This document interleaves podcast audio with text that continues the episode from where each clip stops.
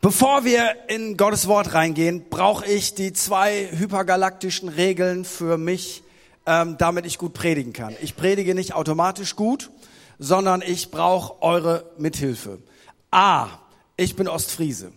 Das heißt, ich sag schon mal Dinge, die man woanders nicht so sagt.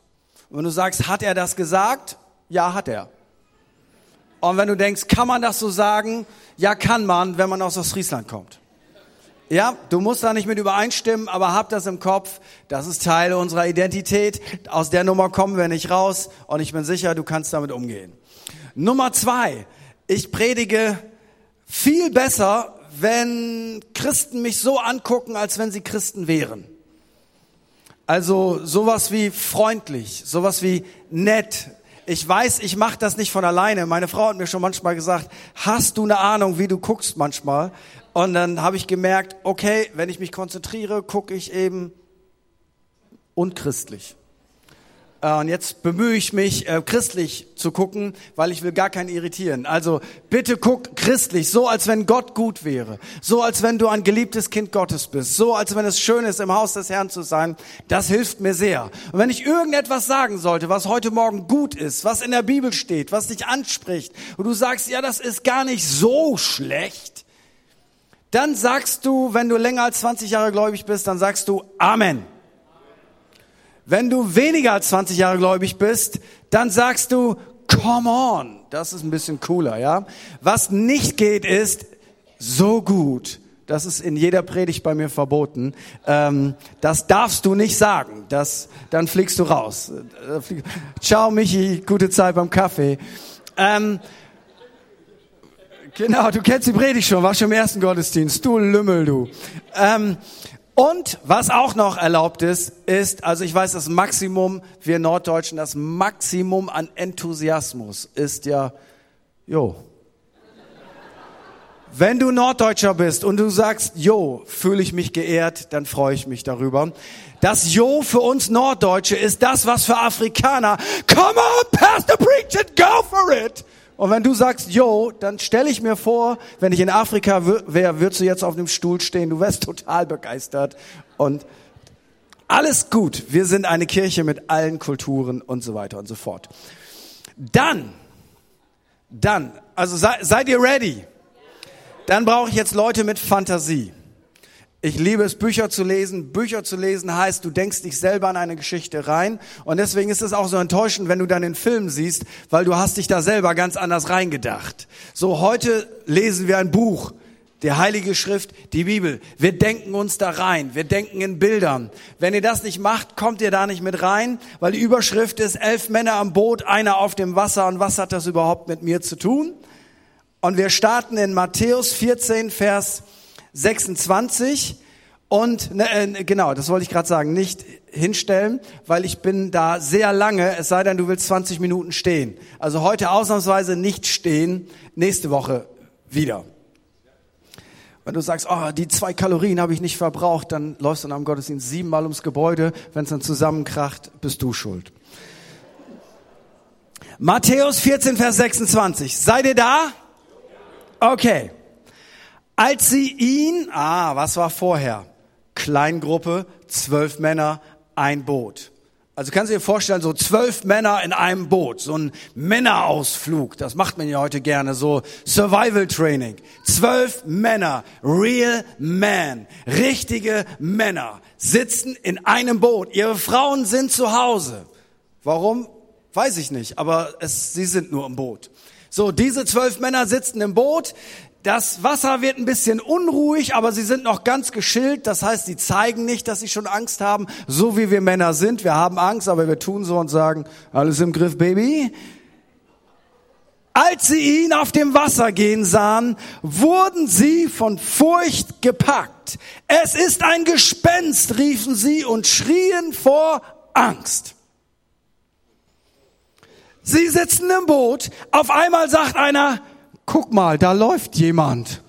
Und der, der da läuft, sieht wahrscheinlich ein bisschen weiß aus, so gespenstermäßig. Und alle zwölf fokussieren dieses weiße Wesen auf dem Wasser und sie denken, es ist ein Gespenst und sie schreien vor Angst. Kannst du dir vorstellen, zwölf Männer denken, das ist ein Gespenst. Auf welcher Bibelschule haben die studiert? Keine Ahnung. Sie denken ein Gespenst und sie schreien gemeinsam laut, ah, mal zwölf. Wenn du immer dachtest, in der Kirche ist es leise, nicht in der Kleingruppe dieser Männer. Zwölf Mann schreien laut. Jetzt ist Jesus natürlich auch so eine Art Therapeut. Aber Jesus sprach sie sofort an, erschreckt nicht, fürchtet euch nicht, ich bin's. Und ich sehe so richtig diese zwölf, so, oh, Alter, Jesus macht das nie wieder. Boah, Gott sei Dank, es ist Jesus. Muss der immer diese Lightshow da machen? Oh, keine Angst. Alle sind ruhig. Da sagte Petrus, ich weiß nicht, ob du schon mal die Bibel durchgelesen hast, aber es gibt einen von den zwölf Jüngern, der sagt immer was, wenn man nichts sagen soll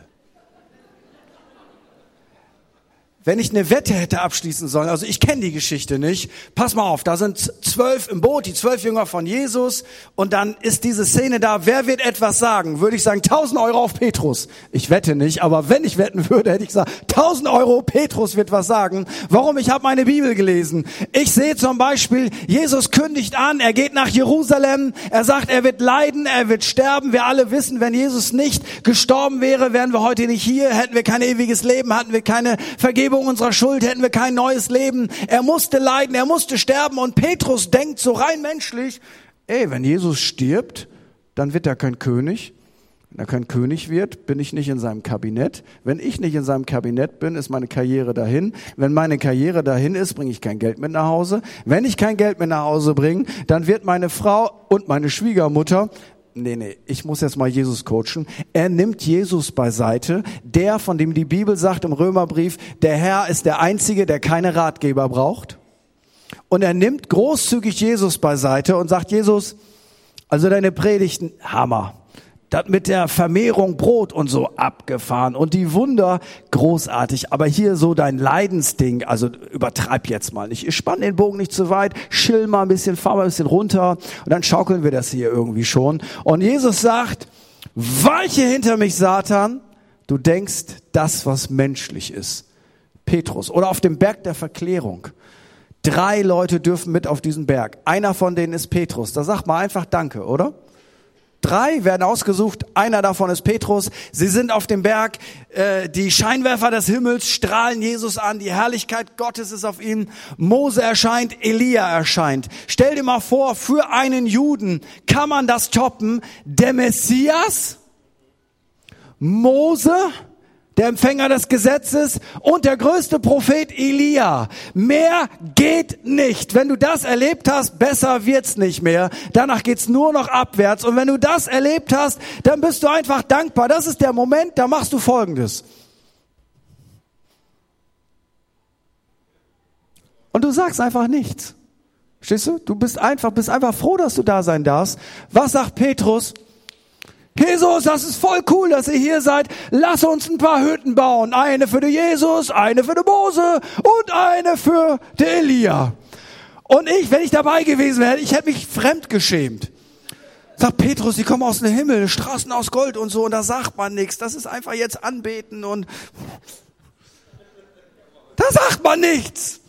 Da sagte Petrus, Herr, wenn du es bist, dann befiehl mir auf dem Wasser zu dir zu kommen. Wenn ich Regisseur gewesen wäre von diesem Film, hätte ich gesagt, stopp! Petrus, was haben wir nicht verstanden? Pass auf, da ist Jesus, läuft am Wasser. Du hast eben geschrien wie ein kleines Mädchen. Jetzt weißt du, dass das Jesus ist. Dann sagt Jesus doch, ich bin's, ich bin's. Hallo, ich bin's. Jesus sagt, ich bin's. Und was sagst du, Herr, wenn du es bist? Hätte ich gesagt, aus, vorbei, Petrus, geh nach Hause, Gott segne dich und äh, schick deinen Bruder rüber. Was macht Jesus? Ich hätte jetzt wieder den Film unterbrochen. Hätte gesagt, Jesus, pass auf. Da sitzt Petrus, du stehst auf dem Wasser. Und wenn du Petrus sagst, dass der jetzt kommen soll, der kann da nicht mit um.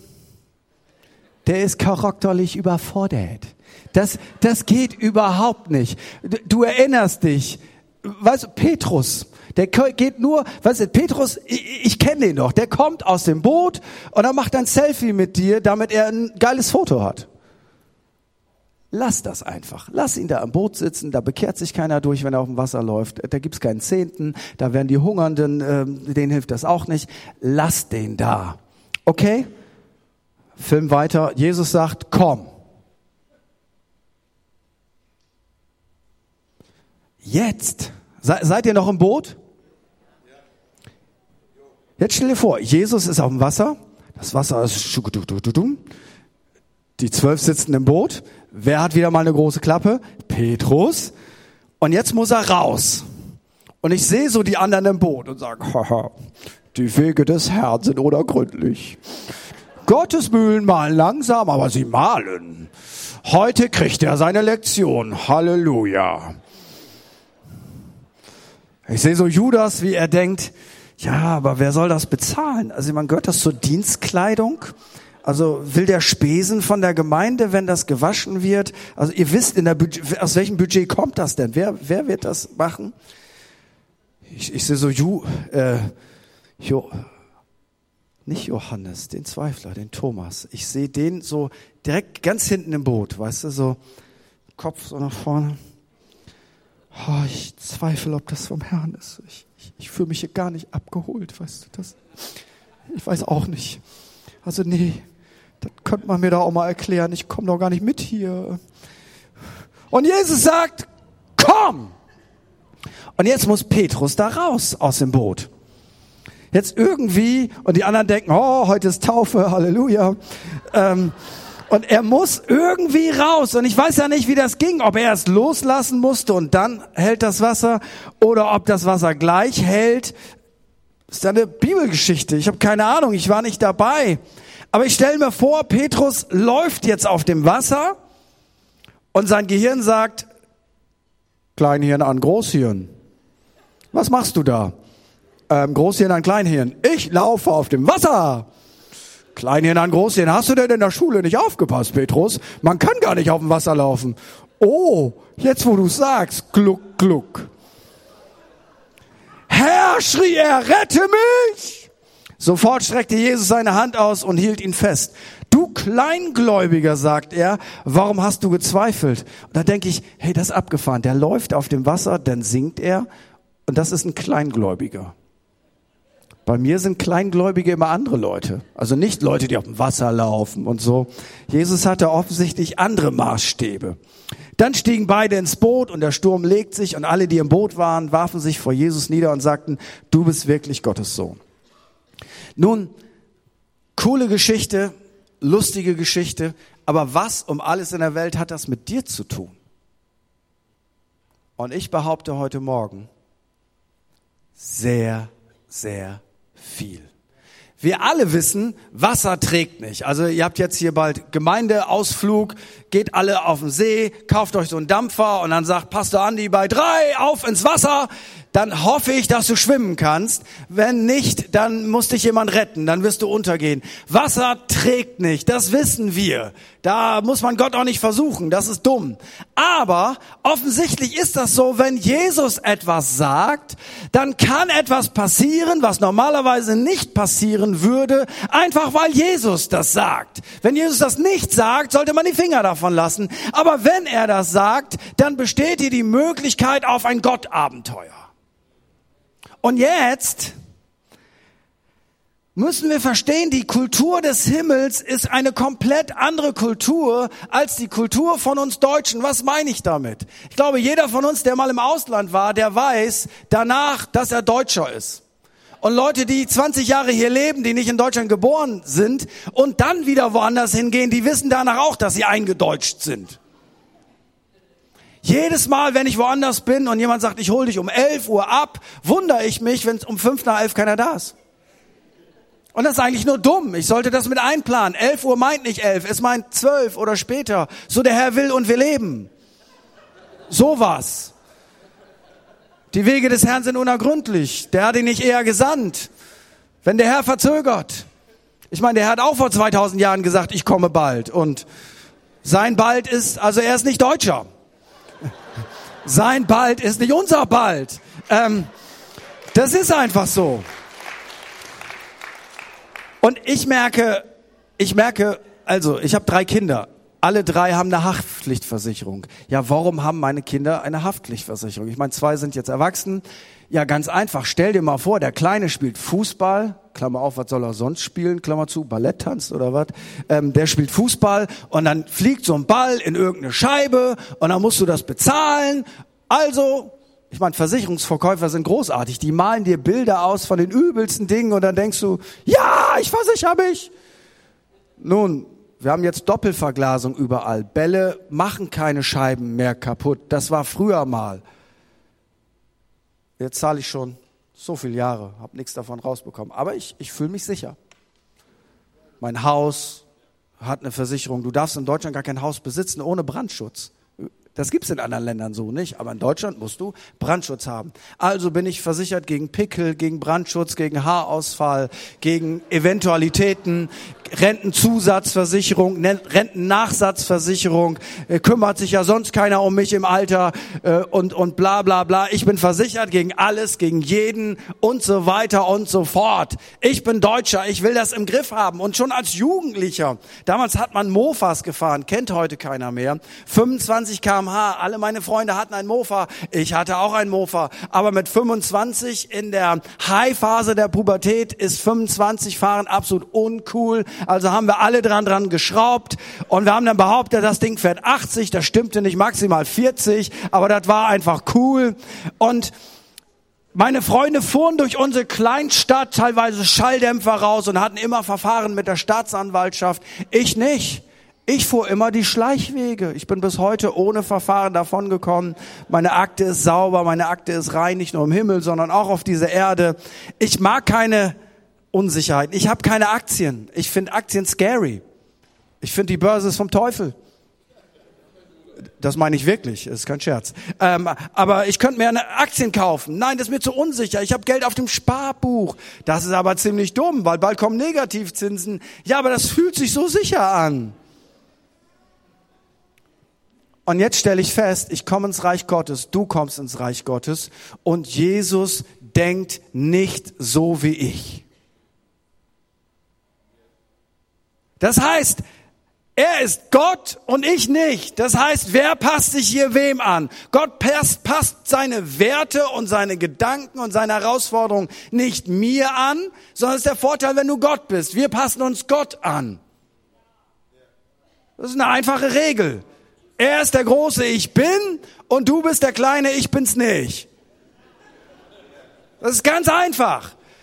So, und Gott möchte jetzt von mir Folgendes, neben dem Charakterveränderung und all diesen wichtigen Dingen. Gott möchte, dass ich einen Lebensstil des Glaubens lebe, weil die Bibel sagt, ohne Glauben ist es unmöglich, Gott wohlzugefallen. Wenn du Gott begeistern willst, musst du ihm glauben. Wenn du Gott begeistern willst, musst du ihm vertrauen, weil ich sag mal so, viel Geld haben kann jeder, wenig Geld haben ist noch herausfordernder. Aber das, was Gott richtig begeistert ist, wenn du einem Gott vertraust, den du nicht siehst, den du nicht in der Tasche hast, den du nicht vorzeigen kannst, der sich dir nicht offenbart, wo du erst nach deinem Tod weißt, ob du garantiert recht hattest oder nicht. Wenn du dem in diesem Leben vertraust, das begeistert Gott.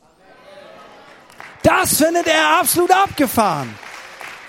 Deswegen liebt Gott Glauben. Deswegen sind alle Dinge möglich dem, der da glaubt. Und du brauchst keinen großen Glauben. Es reicht ein kleiner Glauben an einen großen Gott. Und weil Gott das in dir hervorbringen will und weil das von Natur aus nicht in dir ist, deswegen bringt er dich in Situationen, wo du auf dem Wasser laufen musst.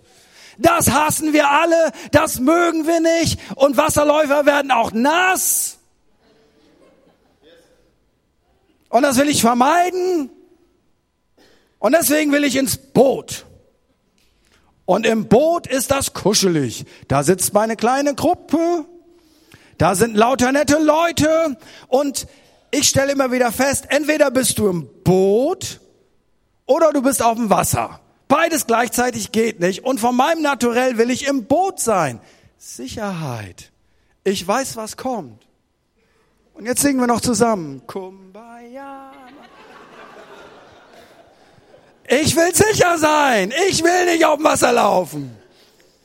Und Jesus steht aber, sitzt nicht im Boot, sondern Jesus ist auf dem Wasser und er sagt, komm. Aber im Boot ist das so schön, weißt du? Wenn du auf dem Wasser bist, hast du das Risiko, dass du absäufst. Wenn du auf dem Boot sitzt, hast du gar kein Risiko. Aber das Schöne im Boot ist, man kann kommentieren, was andere machen. Also ich weiß nicht, so ein zweiter Gottesdienst, ob das so nötig ist, hatten wir früher auch nicht. Aber unmöglich, am Wasser laufen hier, viel zu viel Risiko. Standorte, Standorte, Campus. Wer braucht denn sowas? Das gab's doch früher auch nicht. Bruder sowieso hat auch nie einen Campus gehabt. Überhaupt diese englischen Wörter, das ist ja unmöglich. Wer braucht denn sowas? Und hier diese ganze, sind wir in der Disco oder was? Ist ja unmöglich. Also nein, nein, nein, nein, nein. Also früher hatten wir das alles nicht und der hat auch gewirkt. Und das erinnert mich an mich, wenn ich Fußball gucke.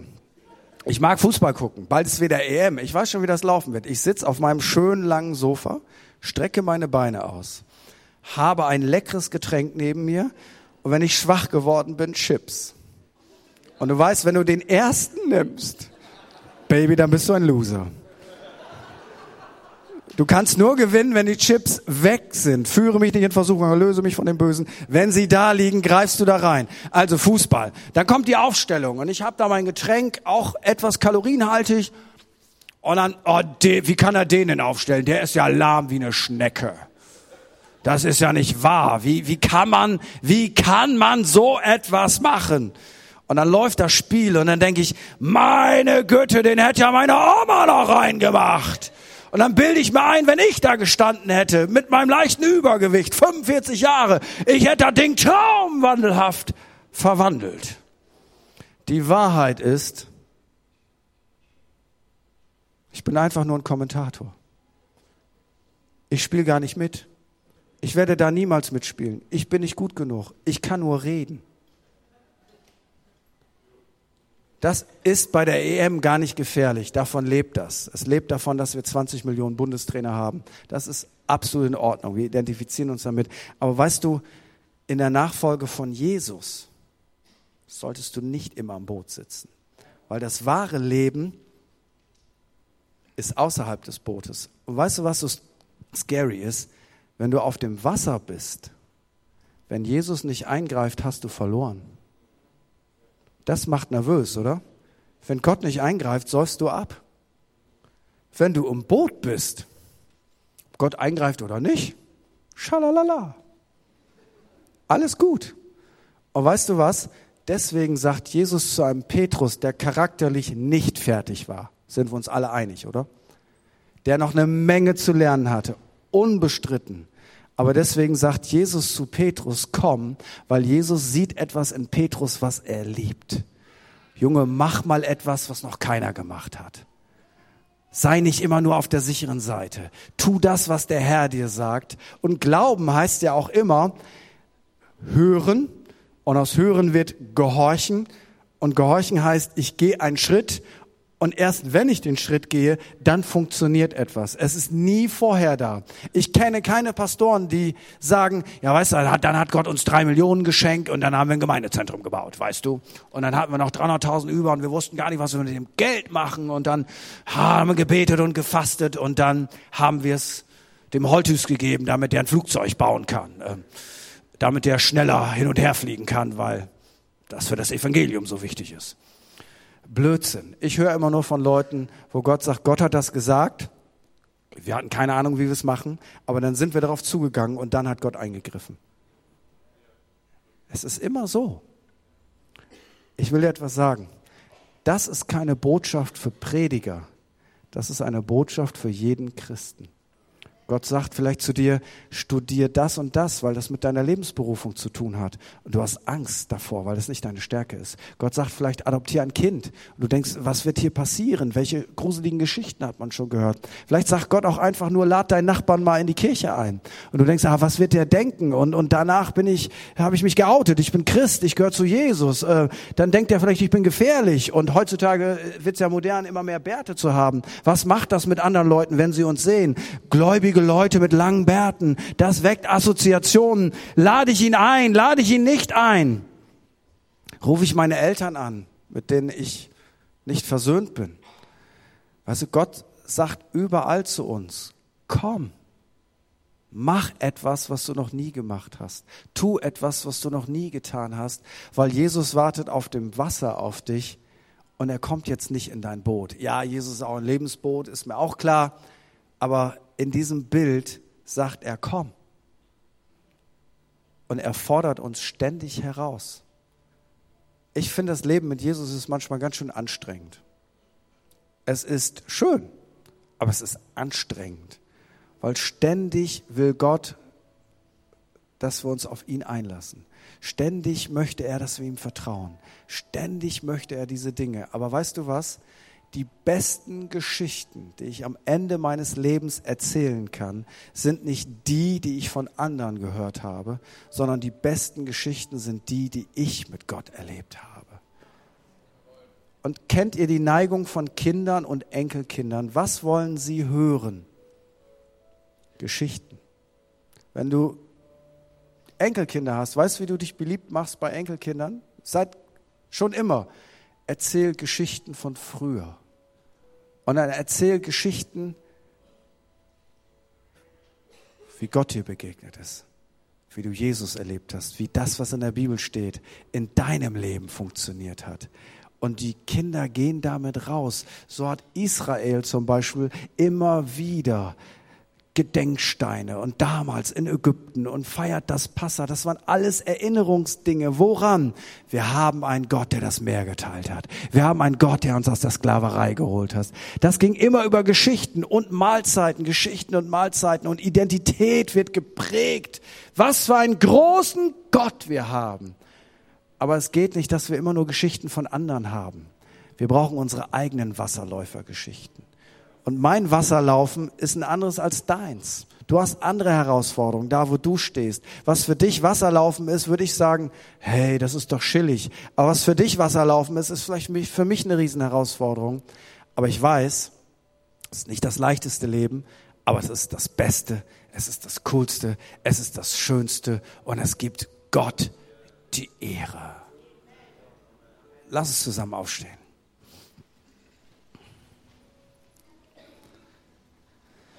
Und bevor ich gleich für Wasserläufer bete, möchte ich heute Morgen eine Frage stellen, die vielleicht die wichtigste Frage deines Lebens ist. Ich möchte dich ganz direkt fragen, hast du eine persönliche Beziehung zu Jesus von Nazareth? Und du sagst, ich, Pastor, ich weiß das nicht, ob ich die habe. Sollte ich die haben? Kann ich die haben? Wenn du es nicht weißt, dass du sie hast, dann hast du sie eben nicht. Aber das ist überhaupt nicht schlimm. Da möchte ich dich heute Morgen herausfordern. Hey, alles, was wir machen, ist keine christliche, kirchliche Show. Was wir machen ist, wir verkündigen jemanden, den wir nicht sehen, von dem wir glauben, dass er der Weg, die Wahrheit und das Leben ist. Jemand, der bereit ist, die ganze Schuld deines Lebens, dein ganzes zu kurz kommen, dein ganzes Versagen wegzunehmen und jemand, der in der Lage ist, in deinem Leben auf den Reset-Knopf zu drücken. Einfach wieder auf Anfang zurück und alles kann neu starten. Sein Name ist Jesus. Das ist keine Kirche. Sein Name ist Jesus. Sein Name ist Jesus. Und Jesus ruft dich heute, dass du ihm nachfolgst. Und auch für dich heißt es, du musst aus dem Boot. Vielleicht werden Leute kommentieren. Vielleicht werden Leute das witzig finden, dass du Christ bist. Vielleicht werden Leute das seltsam finden, aber du weißt in deinem Herzen, du musst jetzt auch auf Jesus laufen, du mu zulaufen, du musst auf dem Wasser gehen, du musst die Meinung deiner Freunde hinter dir lassen, weil heute pocht dein Herz, heute weißt du, du solltest eine Entscheidung treffen für ein Leben mit Jesus Christus. Und vielleicht bist du von Gott weggegangen, dein Herz ist nicht mehr bei Jesus, du bist gläubig aufgewachsen, vielleicht hast du Dinge getan, die nicht gut sind, hast die geraden Wege Gottes verlassen, vielleicht bist du verletzt worden, enttäuscht worden, unter Druck gesetzt worden, aber trotzdem weißt du, eigentlich gehöre ich zu Gott, dann ist doch heute der Moment zurückzukommen. Und ich lade ein, dass alle ihre Augen geschlossen haben. Und ich möchte in diesem heiligen Moment anstelle von Jesus Christus möchte ich fragen, gibt es heute jemanden, der wieder nach Hause kommen möchte, sein Leben mit Gott in Ordnung bringen möchte? Gibt es jemanden, der das erste Mal für sich gefühlt auf dem Wasser gehen sollte und Christ werden sollte? Aufgrund seiner eigenen persönlichen Entscheidung, dann sagt Jesus auch zu dir heute Morgen, komm, komm. Und du wirst nie wissen, wie es ist, mit Jesus zu leben, wenn du nicht dich jetzt aufmachst. Aber ich kann dir sagen, nach 30 Jahren Christ sein, es ist die beste Entscheidung meines Lebens gewesen. Ich habe viele Entscheidungen in meinem Leben bereut. Ich habe Dinge getan, die nicht gut sind. Und manches würde ich auch ungeschehen machen, wenn ich es könnte. Aber es gibt eine Entscheidung, die ich niemals bereut habe, die ein Leben mit Gott zu führen. Und ich lade dich ein, heute Morgen das erste Mal oder wiederum diese Entscheidung zu treffen. Und während alle Augen geschlossen sind, bitte ich dich, gib doch mal einfach Gott ein Handzeichen, der jetzt auf dich schaut und mir auch eine Hilfestellung. Gibt es heute Morgen jemand, der sagt, ich komme zurück zu Gott, ich werde das erste Mal mein Leben Jesus anvertrauen, dann heb doch einmal jetzt ganz kurz deine rechte Hand und es wird nichts Komisches passieren. Ich schließe dich gleich in mein Gebet ein. Dankeschön. Gibt es noch jemand, der sagt, Dankeschön. Gibt es noch jemand? Das ist die wichtigste Entscheidung deines Lebens. Wo bist du? Wer merkt, mein Herz klopft, ich bin gemeint. Das sind alles Sachen, die ich gar nicht tun kann, die der Heilige Geist macht. Und du spürst das einfach. Ich bin gemeint. Wer merkt, Gott meint mich heute Morgen. Dann lade ich dich ein, wenn du deine Hand gehoben hast heute Morgen mit mir dieses Gebet zu beten. Und die ganze Gemeinde supportet das, damit das nicht so komisch klingt, wenn du das alleine betest. Und wir beten einfach gemeinsam dieses Gebet zu Jesus hin und ganz besonders alle Leute, die ihre Hand gehoben haben. So, Jesus Christus, hier bin ich. Ich entscheide mich heute, dir nachzufolgen. Vergib die Schuld meines Lebens und gib mir heute einen neuen Anfang. Von diesem Tag an will ich mit dir leben. Im Namen von Jesus. Amen. Amen. Der Moderator erklärt nachher noch allen Leuten, die diese Entscheidung getroffen haben, was der nächste Schritt ist. Und jetzt gehen wir noch mal in eine kurze Lobpreiszeit hinein. Und während dieser Lobpreiszeit möchte ich all die Leute, die in ihrem Herzen wussten, sie sitzen im Boot, Jesus hat gesprochen, ihr Schritt ist jetzt dran, möchte ich die besonders einladen, dass du Gott deine Arme entgegenstreckst und sagst, Jesus, ich bin lange sitzen geblieben, jetzt ist Schluss mit Sitzen bleiben, ich stehe jetzt auf und ich werde die Schritte gehen. Und weißt du was? Was ist, wenn es schief geht? Jesus lässt Wasserläufer nicht absaufen. Er ist da. So komm, streck doch mal deine Hände Gott entgegen, wenn du sagst, setz me, Pastor, und lass noch mal gemeinsam Gott anbeten und auf dem Wasser laufen.